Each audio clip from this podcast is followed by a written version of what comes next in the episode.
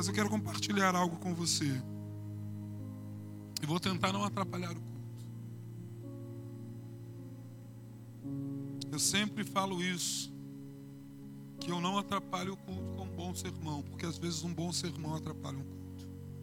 Como pode, pastor, um bom sermão atrapalhar o culto? Sim. Se o bom sermão foi você que fez e não teve intervenção nenhuma dos céus. Ele pode encerrar o que Deus começou. Eu quero dar continuidade que Deus começou aqui no início da, da, da, abertura do culto.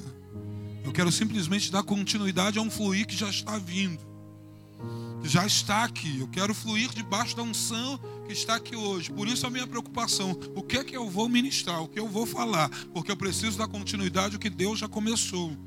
Eu não posso interromper o que Deus começou para fazer o que eu quero aqui o que eu acho que vai caber para essa noite. Não é o que eu acho que vai caber, é o que Deus quer que caiba nessa noite. Que te complemente. Você está comigo, amém? Eu quero ler com você em Neemias. Neemias capítulo 1. É uma história super conhecida, você super ouviu falar. De repente para você é mais do mesmo, mas tem alguém hoje que vai precisar disso aqui. Porque foi Deus me colocou para trazer isso, porque a minha vontade era trazer outra coisa. E quando eu vi a Esther, Esther, eu confundo a Esther, a Estela, e meu Deus do céu. Estela. A Estela ministrando em uma das, das canções, ela parou e ministrou e falou sobre Abraão. Eu falei, uau, é isso mesmo, vou falar sobre Abraão. Conectou a isso e tal. Deus falou, não é nada disso. Estava achando que já estava, não. Bom, vamos lá. Neemias capítulo 1. Eu estou na, N, na King James, perdão. Diz assim: Palavras de Neemias.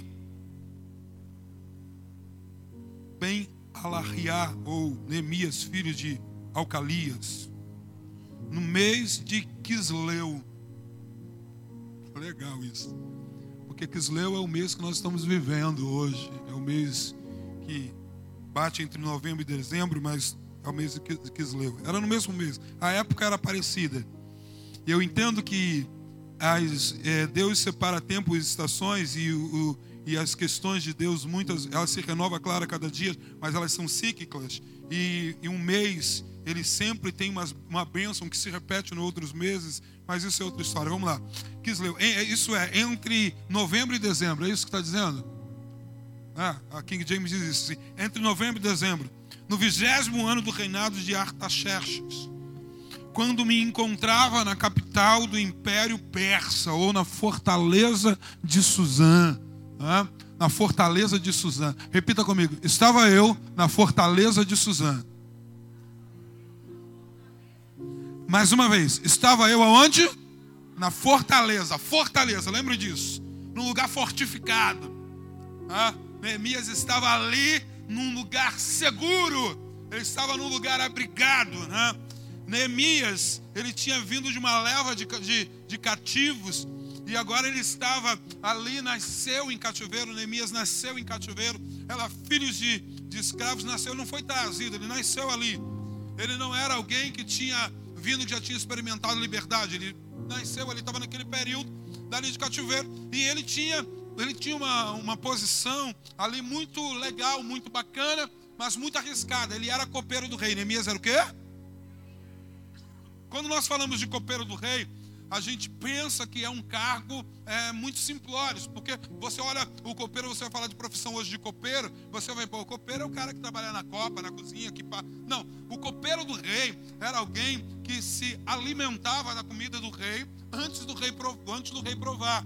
O copeiro é, era alguém que tinha uma profissão, ele, ele, é, ele, tinha um destaque muito grande, mas um risco muito grande. Neemias, antes do rei provar qualquer comida, Neemias comia. Antes do rei provar qualquer bebida, Neemias provava a bebida, ele bebia da taça do rei.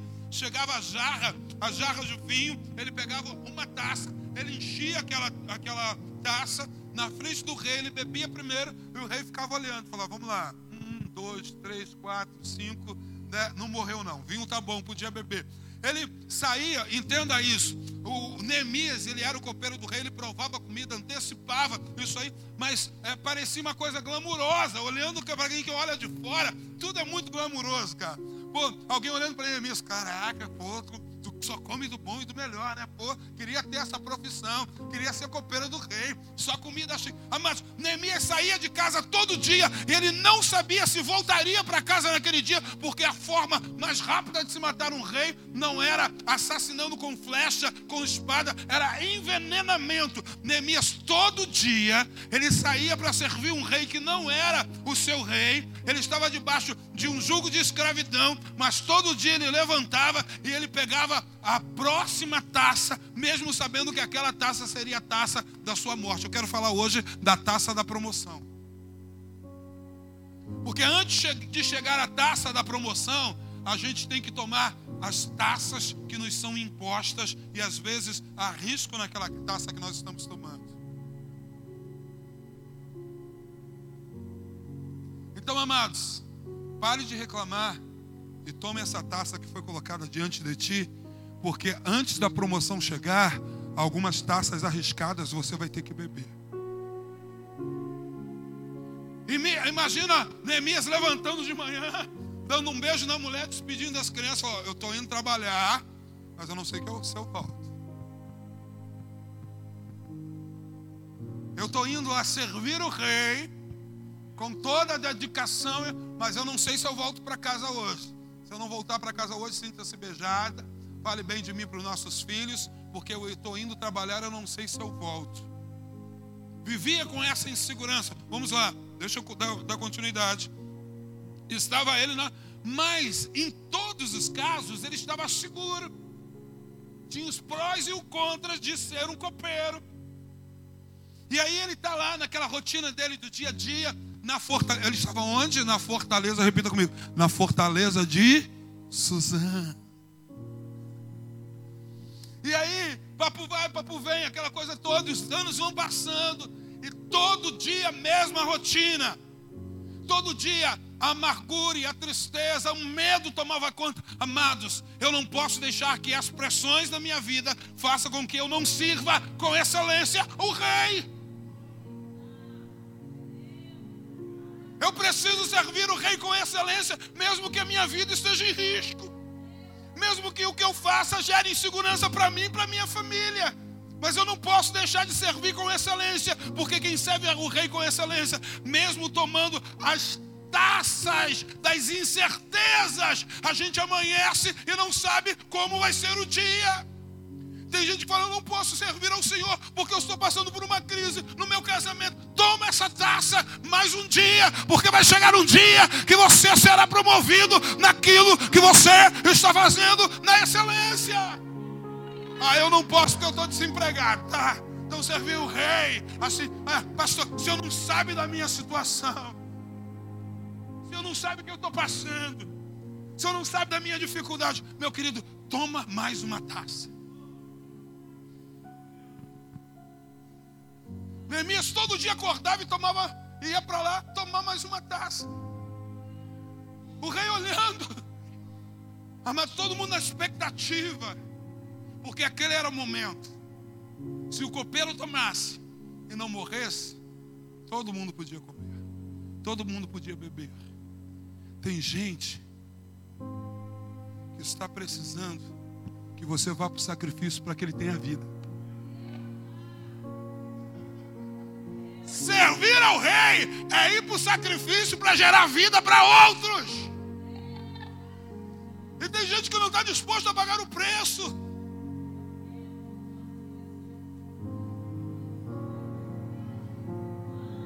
Oh.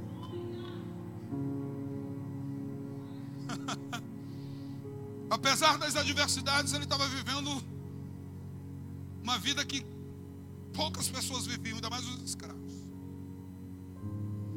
Mas um dia, ele recebe uns amigos em casa. Verso 2, vamos lá, bota o verso 2 para mim.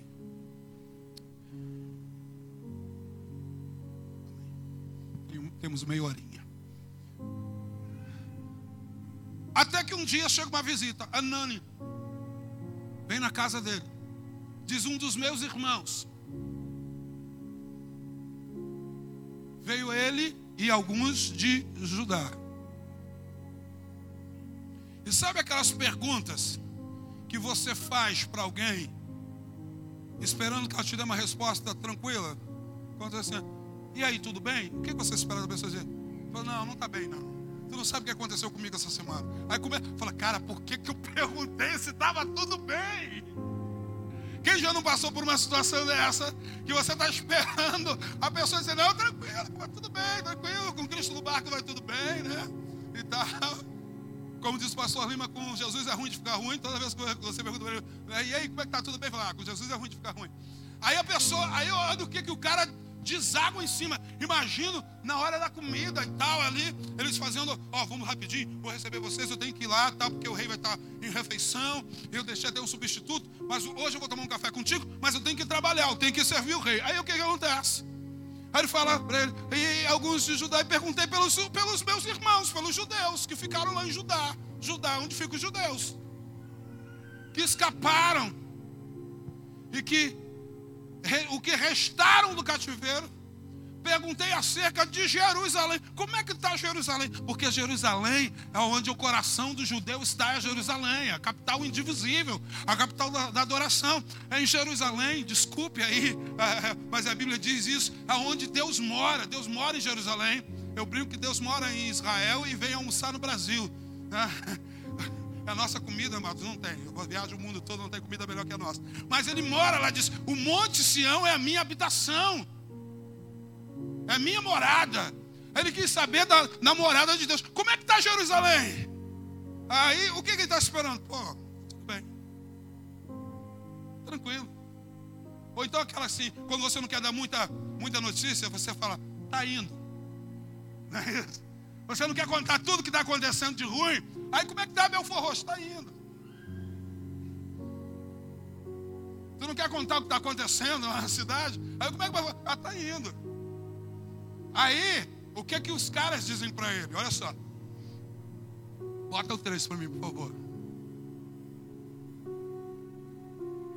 E aí eles me disseram: Cara, tu não sabe.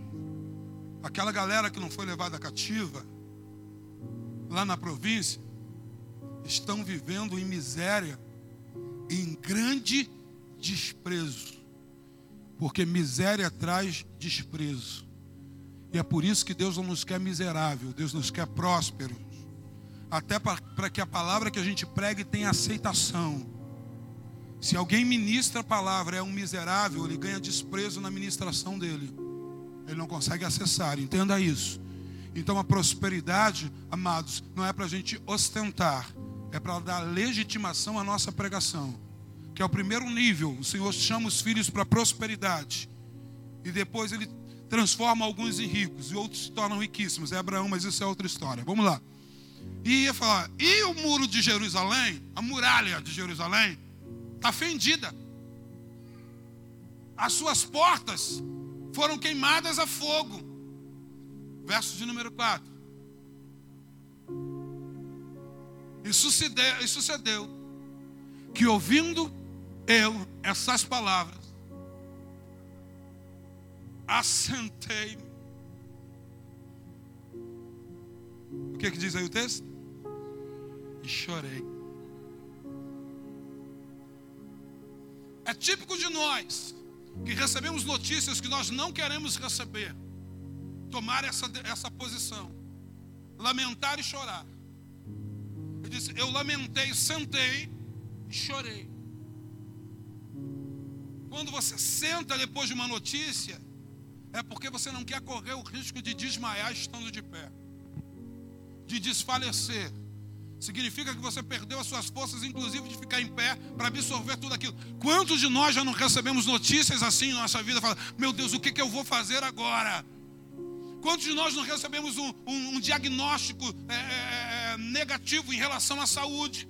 Um diagnóstico negativo em relação às nossas finanças, em relação às nossas famílias, Então ele senta e chora. Amados, mas um posicionamento de que quem ter uma taça, que vai tomar a taça da promoção, não é ficar sentado e chorando. Ele diz: Eu lamentei por alguns dias e eu chorei por alguns dias. Mas você tem que se levantar do seu, do seu lamento, você tem que levantar do teu pranto, você tem que levantar das respostas negativas que você recebeu. Você não pode ficar assentado chorando o tempo todo, porque Deus tem algo especial para você. Deus quer se mover diante de você, independente das más notícias, independente do que você recebeu como negativo, independente da situação de morte que está em sua volta, de miséria, de desprezo. Deus quer que você se coloque na posição que você foi chamado. Oh!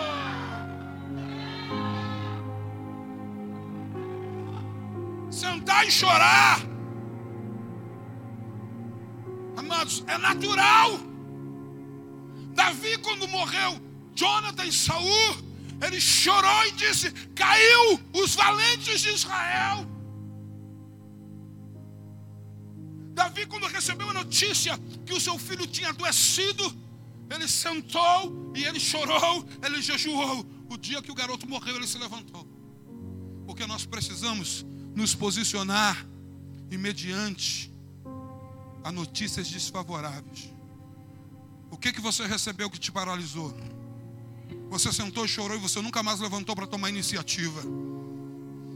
Eu quero te dizer que a taça da promoção não virá sobre a tua mão. Você vai ficar sempre tomando taças perigosas, sempre taças inseguras. A promoção nunca virá se você ficar sentado chorando e se lamentando. A palavra diz o seguinte: oh, amados, nós que fomos chamados para ser, sermos ministradores de boas novas, a gente não paralisa por má notícia, não. A gente senta, a gente chora, mas a gente levanta e a gente vai adiante no nosso destino. A gente não pode paralisar pelas más notícias. Ah, pastor, o senhor não sabe o que aconteceu. Já sentou, já chorou, agora levanta. Se coloca na posição que Deus te chamou. Deus te plantou em lugares estratégicos para fazer a diferença. Para de ficar sentado chorando o tempo todo. A palavra diz, aquele que leva a preciosa semente, nós somos aqueles que levam a preciosa semente. Quem leva a preciosa semente, sabe como é que diz a palavra? É como? Ah, você pode estar chorando, você só não pode parar. Aquele que leva a preciosa semente o quê? Parou de chorar, mas continua andando. Porque você foi chamado para algo. Aquele que leva preciosa semente andando e chorando voltará trazendo consigo os frutos, os seus molhos. Vai dizer, vai ter colheita, mesmo para quem, amado, tá difícil, continua andando e chorando. A taça da promoção vai chegar na tua mão. Deus vai te entregar uma Um dia você vai beber uma taça que vai ser a última de insegurança. Um dia você vai beber a última taça do desespero. Um dia você vai beber a última taça daquilo que te escraviza, porque Deus vai te projetar para o seu destino. Neemias nasceu escravo escravo, mas nos céus estava escrito que o destino dele era ser governador, o destino dele era ser príncipe, o destino dele não era ali, ele estava ali, mas o destino dele não era. O que está escrito acerca de você nos céus vai acontecer independente das más notícias de hoje.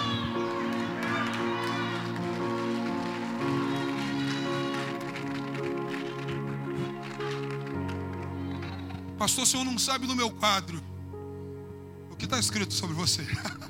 O teu quadro hoje não define o que está escrito sobre você. Não te define. O que você está passando não te define hoje. Não te define o teu chamado, não te define o teu propósito, não define o que Deus chamou você para ser. Pastor, eu estou tomando taças de incerteza e de amargura. Bebe mais uma taça, porque está chegando a promoção. Levanta, bota a sua melhor roupa e vai servir o rei.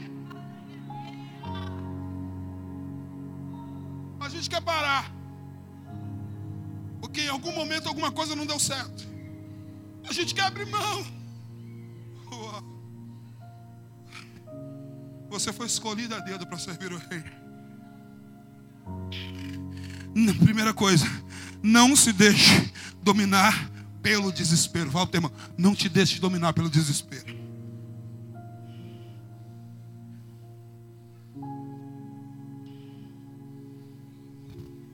O verso 4. A parte B diz assim: E me coloquei em jejum e oração diante do Deus dos céus. Oh. o que eu não consigo mudar no mundo físico, eu preciso estabelecer mudanças no mundo espiritual. Neemias não se deixou dominar pela tristeza. Não se deixe dominar pela tristeza. Senão você deprime. Não permita que o desespero tome conta do seu coração. Desespero e pavor. Existem dois sentimentos que tornam as pessoas derrotadas antes de começar a empreender: desespero e pavor. Ah, pastor, o senhor não sabe o que está acontecendo. Deus o sabe. Uma pessoa desesperada, ela fica descontrolada, aterrorizada. E sabe o que, que isso causa? Isso bloqueia o sentimento ou potencial criativo que Deus já colocou em você. Tem gente com potenciais paralisado por tristeza. Tem gente com potencial paralisado por más notícias, por prognósticos desfavoráveis. Ele tem um potencial, mas não consegue romper, porque algo lhe deixou uma marca, ele sentou e não levantou mais. Um tempo de luto é aceitável, você não pode eternizar luto na sua vida por perdas, por fracassos, por coisas que não deram certo, porque você esperava, tinha uma expectativa de receber uma notícia e recebeu outra. Não paralise por causa disso. Uma pessoa que se deixa dominar pelo desespero e pelo pavor, ela pode ser derrotada antes de começar a empreitada. Neemias chorou, que é uma reação normal, natural, mas não se deixou tomar pelo desespero. Levantei-me, uau, levantei-me, jejuei, orei falei: essa situação vai mudar.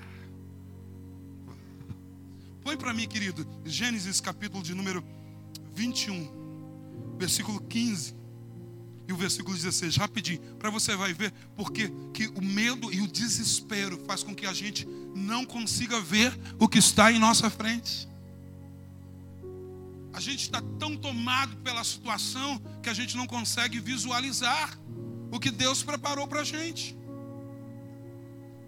Põe, volta, eu, eu falei qual? 15 e 16? Volta, volta para o 12, vamos para o 12, vamos ver o 21, 12. Ah, sobe mais um pouquinho, vai para o 10. A gente entender tudo, a história toda, rapidinho. E você. Aconteceu uma briga com Sara e Agar. Vocês conhecem muito bem essa história. E Agar era mãe de Ismael e Sara mãe de Isaac. E houve lá uma treta entre as duas. E ela falou: Ó, meu filho não herdará junto com a escrava. Manda-se essa escrava embora. Bom, Abraão ficou com muito sentimento de pesar no coração, porque era seu filho, resumindo a história.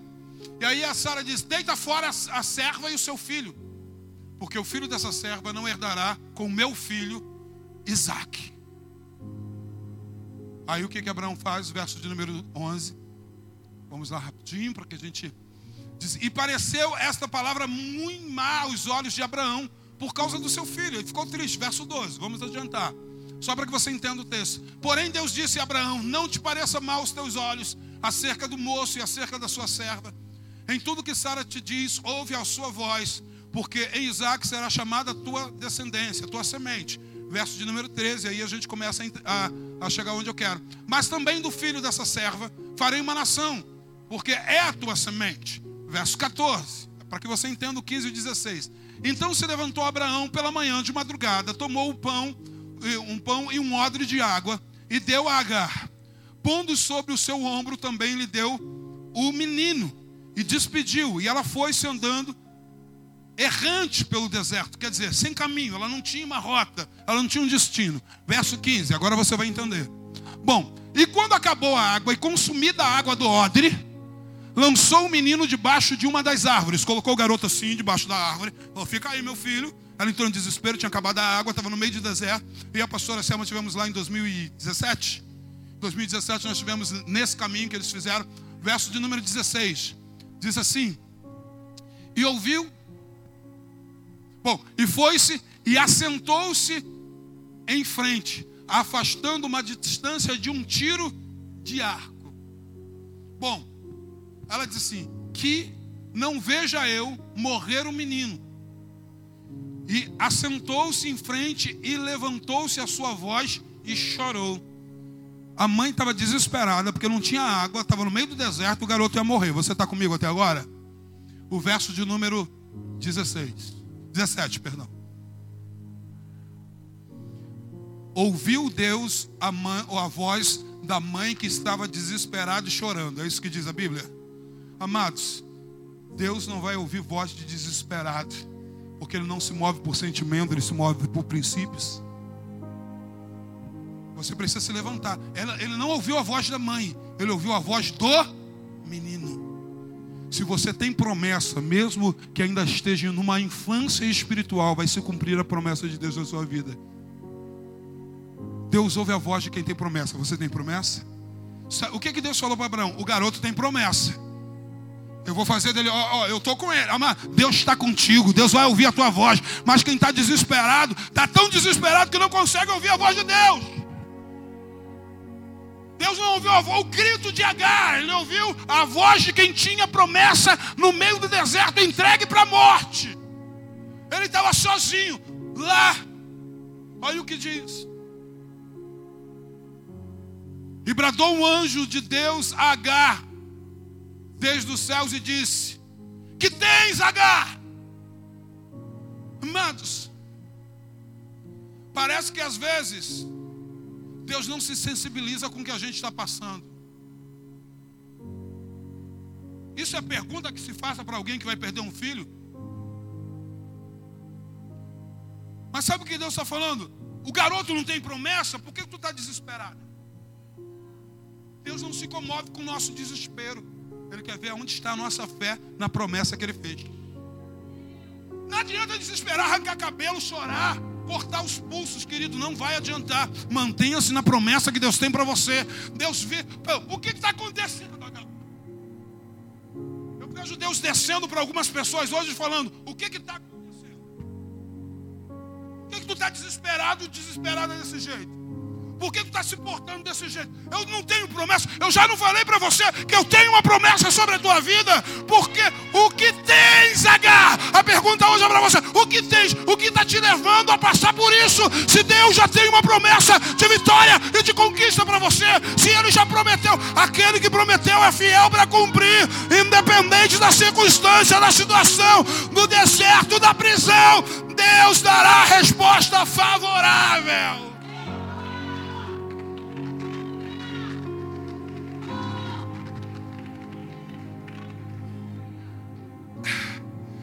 Deus hoje está falando para alguns desesperados. Não tenha medo, porque Deus ouviu a voz do rapaz, desde o lugar aonde ele está. Queridos, Deus não está insensível ao que você está passando. Agora, o, o, o uau vem no próximo verso. Vá comigo para o 18.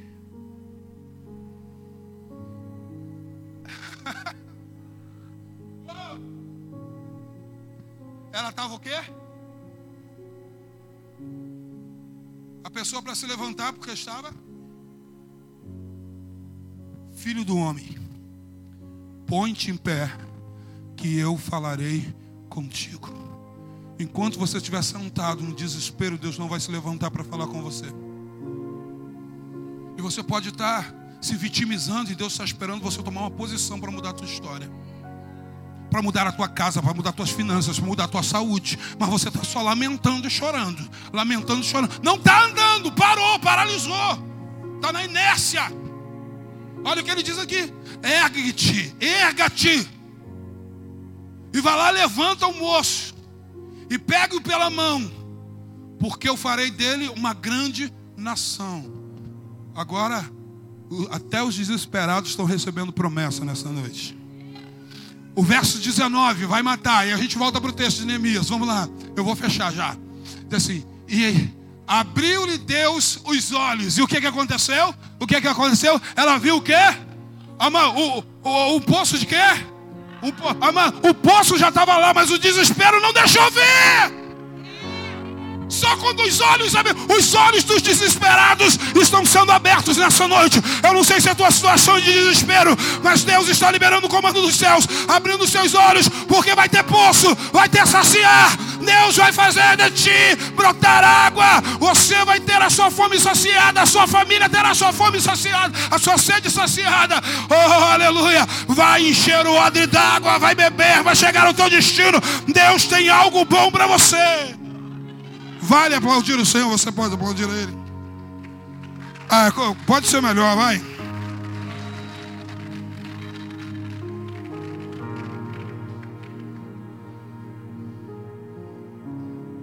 Neemias viu o momento de crise, volta lá para Neemias capítulo 1. Reconheceu o momento atual. A gente não rompe porque a gente fantasia o momento atual a gente não reconhece. A gente tenta maquiar aquilo que está claro. Neemias falou, cara, deu ruim. Tem gente que está vivendo um momento de crise e ainda não se conscientizou que deu ruim. E que ele precisa usar de estratégias espirituais, não mais humanas, porque todas as estratégias humanas falharam até agora. Então é hora de entrar no sobrenatural para mudar a tua história. Você está comigo? Infelizmente existem muitas pessoas que elas eternizam crise, porque elas não reconhecem o momento atual.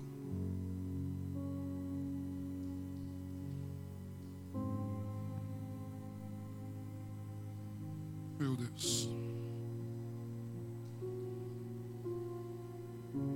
Se você ganhava 5 mil e hoje você ganha 1.500, você vai ter que aprender a viver com 1.500. Não dá para viver com você. tem que reconhecer o momento, o que você precisa aplicar nesse momento para sair da situação que você está. Você ainda continua me, me entendendo? Reconhecer um problema, uma dificuldade ou uma crise é o primeiro passo em direção à solução. Não dá para esconder o sol com a peneira. Aí Neemias vai para o Senhor, verso 5. Vamos lá. 1, 5. A minha versão diz: Eu desabafei. Desabafei com quem? Com o. Eu acho lindo.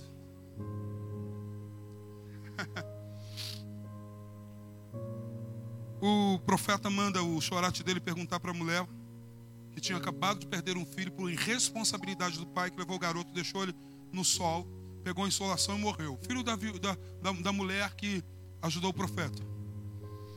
E o garoto está morto em cima da cama, ela manda abardar um jumento que ela vai encontrar o profeta. E o marido pergunta para ela: Ué, tu vai para onde? Vou ver o profeta. Ele falou: Ué, mas não é início do mês, não é lua nova. Lua nova era toda abertura de mês, que se fazia uma celebração em toda abertura de mês. Se faz até hoje em Israel, uma celebração de lua nova. Ele disse: Mas não é lua nova, não tem nenhuma festa, para que tu vai ver o profeta?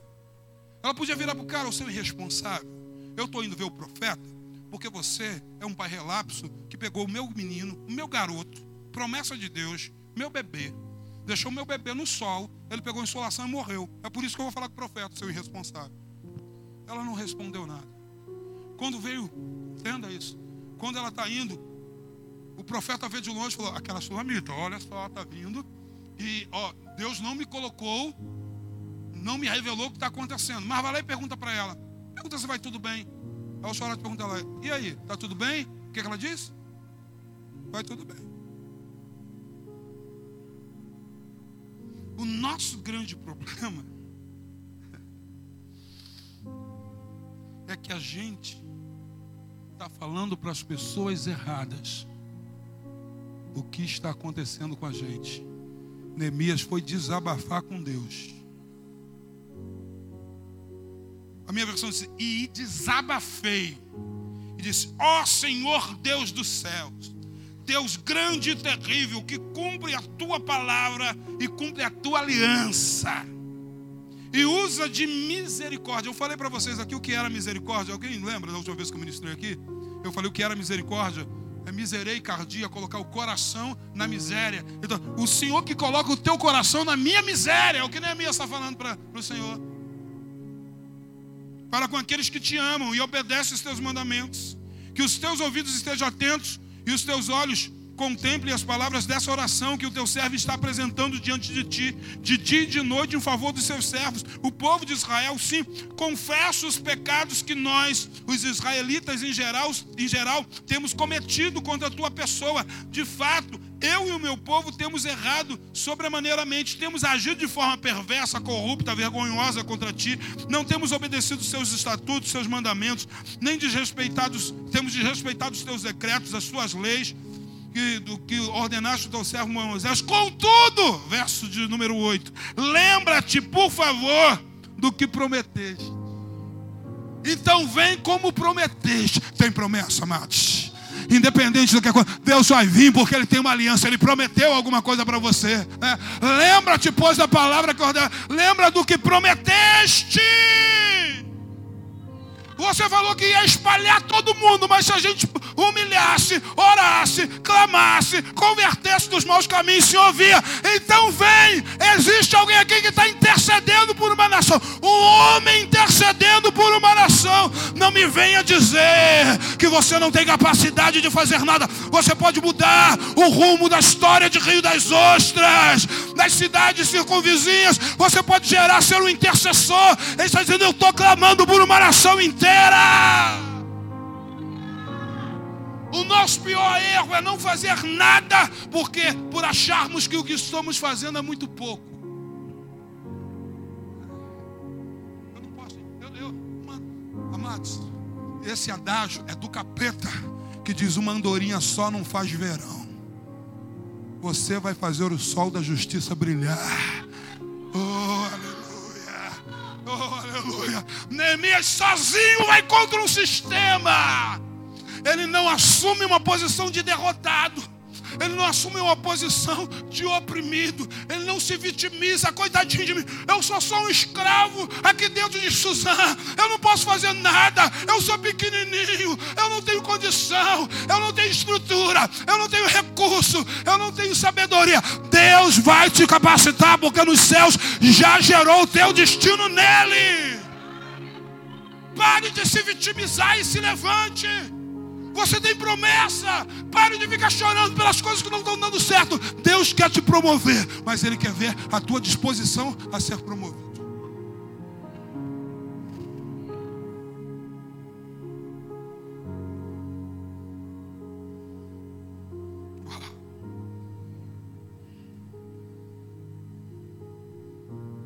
Ele disse: Não tem jeito. Eu vou falar com ele. Mas como eu vou falar com ele? Eu vou falar hoje. Eu falo amanhã. Quando é que eu falo? Vem para o verso 2, o capítulo 2.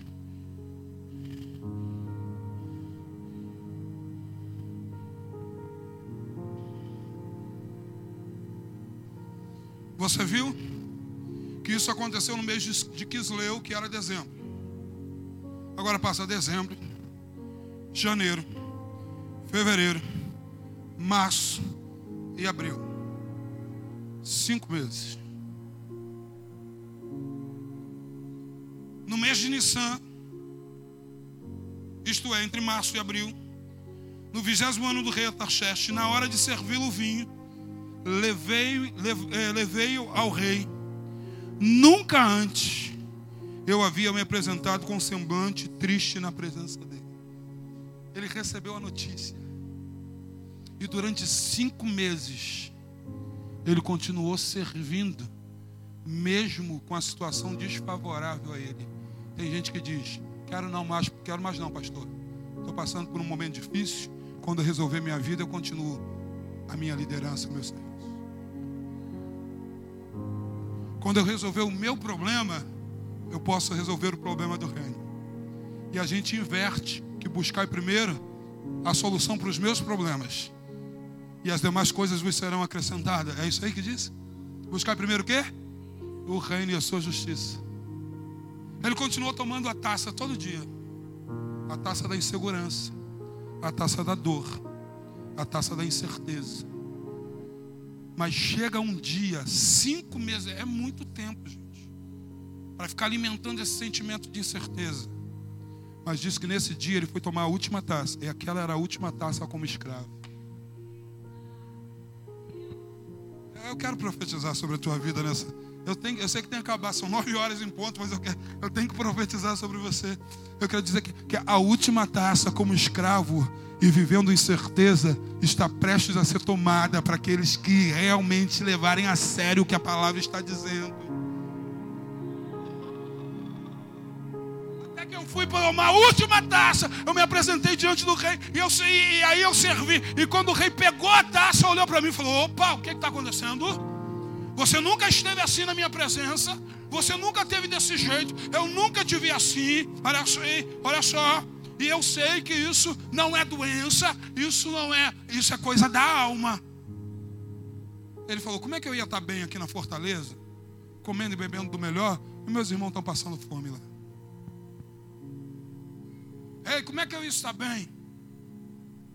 Eu aqui estou na fortaleza, mas meus irmãos estão com os muros rachados. Eu estou seguro e eles estão sem segurança. Eu estou aqui comendo do bom e do melhor, eles estão vivendo na miséria. Não tem como eu estar tá bem.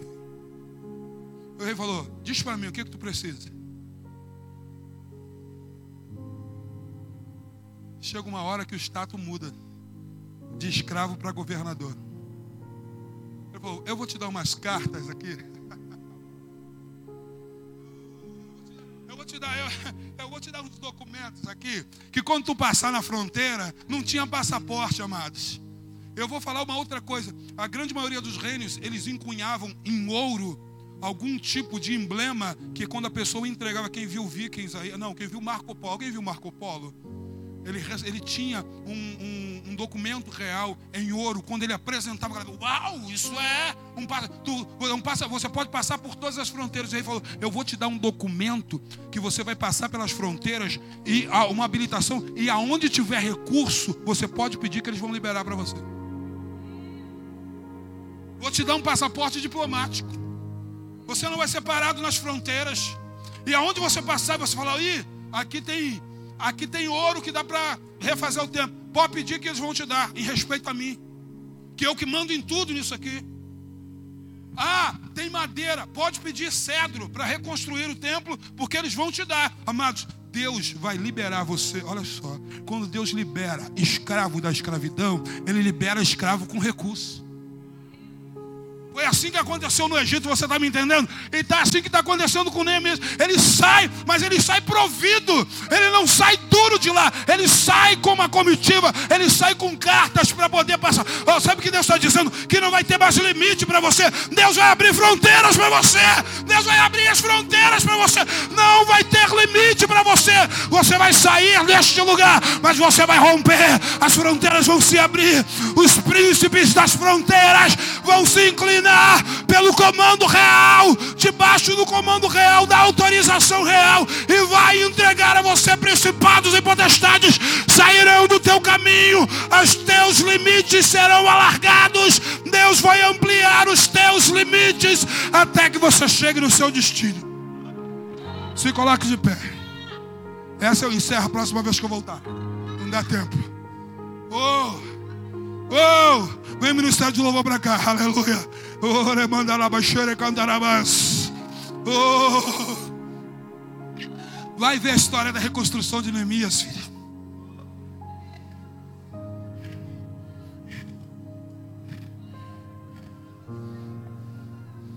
Ele reconstrói os muros. Aí os caras dizem: Ah, eles estão reconstruídos, mas se pisar uma raposa e joga no chão, os muros que Neemias conquistou estão lá até os dias de hoje. É o muro das lamentações que você vê os judeus e alguns indo lá fazer a sua oração, o seu pedido. É o muro que a raposa iria derrubar. Quem é chamado para cumprir o destino vai gerar construções que vão durar eternidade. Vai se propagar de boca em boca, de geração em geração, de um lado ao outro.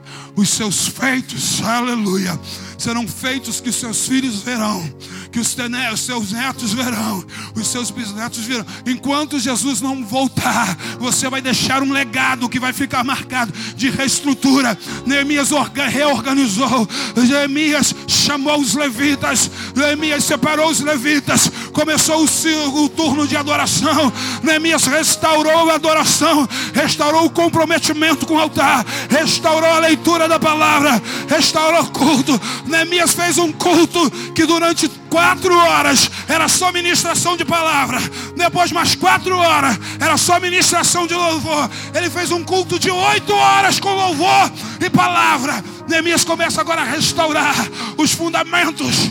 Ele começa agora, aleluia, ou gerar uma noção de estrutura, de palavra e de fundamento do judaísmo que se mantém até os dias de hoje. Ele e o parceiro Esdras.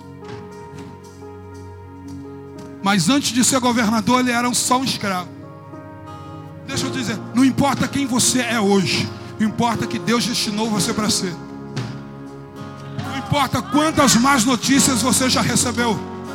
Importa o teu posicionamento em relação às más notícias. E Deus hoje está dizendo: Eu quero arrancar os marcos que te limitam. Eu quero que você transicione, que você saia do lugar comum e vá até o teu destino. Senhor, como eu vou? Eu vou dar provisão até que você chegue no seu lugar de destino. Eu vou te prover, eu vou te manter.